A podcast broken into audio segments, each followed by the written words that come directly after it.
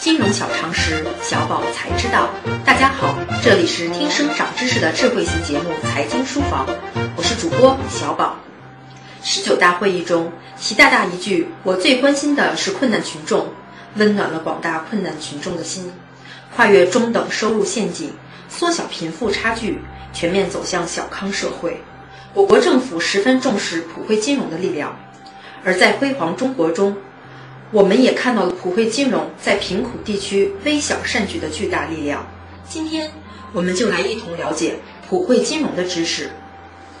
普惠金融这一概念由联合国在两千零五年提出，是指以可负担的成本为有金融服务需求的社会各阶层和群体提供适当有效的金融服务，小微企业、农民。城镇低收入人群等弱势群体是其服务的重点对象。普是指人人可得，惠是指惠及百姓。党中央、国务院高度重视发展普惠金融。普惠金融这一关键词连续三年出现在政府工作报告之中，也被写入“十三五”规划，成为金融行业未来发展的重要着力点。在二零一六年召开的 G 二零峰会上。普惠金融被列为重要议题之一。自普惠金融被写入“十三五”规划以来，我国政府就格外重视普惠金融的发展。近日，全国小微企业金融服务电视电话会议在十一月七日召开，中共中央政治局常委、国务院总理李克强作出重要批示。批示指出，小微活，就业旺，经济兴。金融支持是激发小微企业活力、助推小微企业成长壮大的重要力量。要进一步深化金融体制改革，健全多层次市场体系，尤其是普惠金融体系，加快建立稳定、紧密、良性互动的银企关系，更好发挥市场在小微金融资源配置中的决定性作用。要创新机制与模式，重抓政策落实，着力打通金融活水。流向小微企业的最后一公里，在缓解小微企业融资难、融资贵问题上取得更大成效，有力促进大众创业、万众创新、新动能发展壮大，为实现经济社会持续健康发展、决胜全面建成小康社会做出更大贡献。布局普惠金融，前提是要构建普惠金融体系。普惠金融的概念脱胎于小额信贷。而现在早已超脱于小额信贷之上，成为一个涉及多种业态的金融概念。多层次组织体系是普惠金融体系的基础，它涵盖了大型国有银行的普惠金融事业部、中小银行、农村商业银行和农信社，以及与三农小微关系密切的非银行金融机构。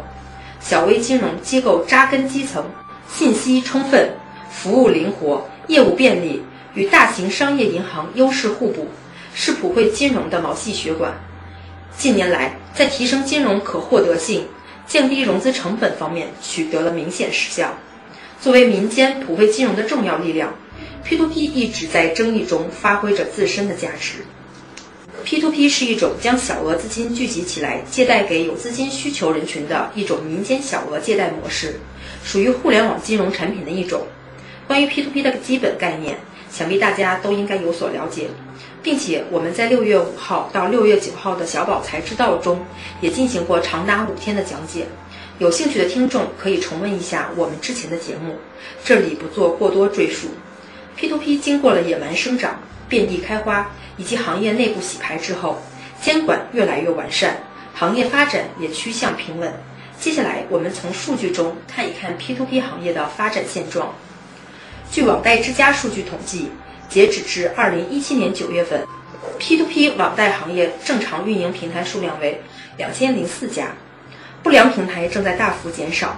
此外，P2P 网贷的综合收益指数也在慢慢回归理性，目前行业平均收益水平在百分之九点五左右，与二零一四年、二零一五年动辄百分之二十以上的年化率形成强烈反差。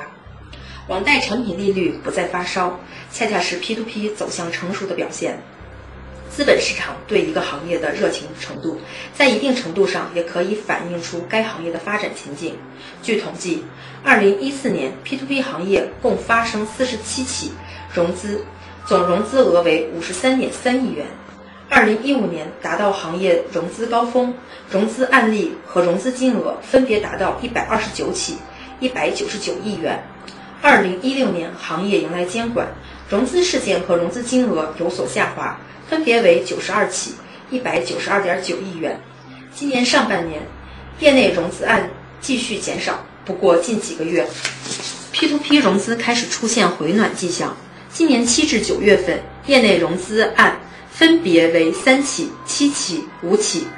随着2015年宜人贷的上市，今年三月，知名 P2P 平台信而富也登陆纽交所上市。